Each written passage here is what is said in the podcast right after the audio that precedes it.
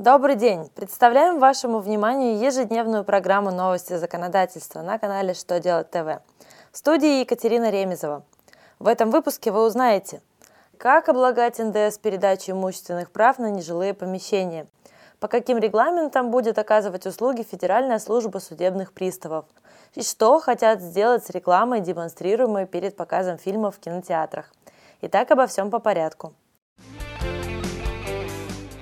Федеральная налоговая служба продолжает работу по минимизации налоговых споров.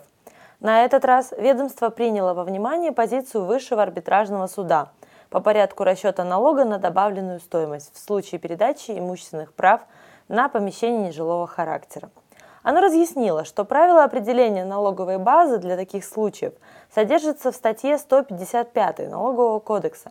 Однако этой нормой не установлено какой-либо специфики относительно налогообложения и реализации имущественных прав.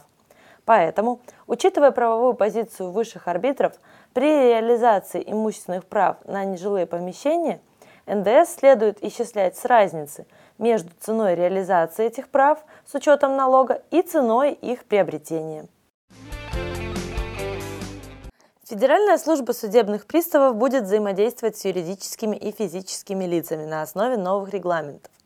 Первый административный регламент, который своим приказом утвердил Минюст, касается порядка информирования о действующих исполнительных производствах в отношении физических и юридических лиц – в нем прописаны содержание, поочередность и сроки оказания услуг должностными лицами. К примеру, предоставить информацию по запросу чиновники службы должны не позднее 17 рабочих дней.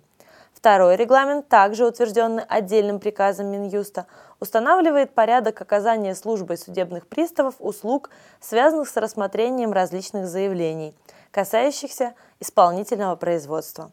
Оба регламента вступают в силу 15 июля текущего года. Хорошая новость для любителей ходить на киносеансы.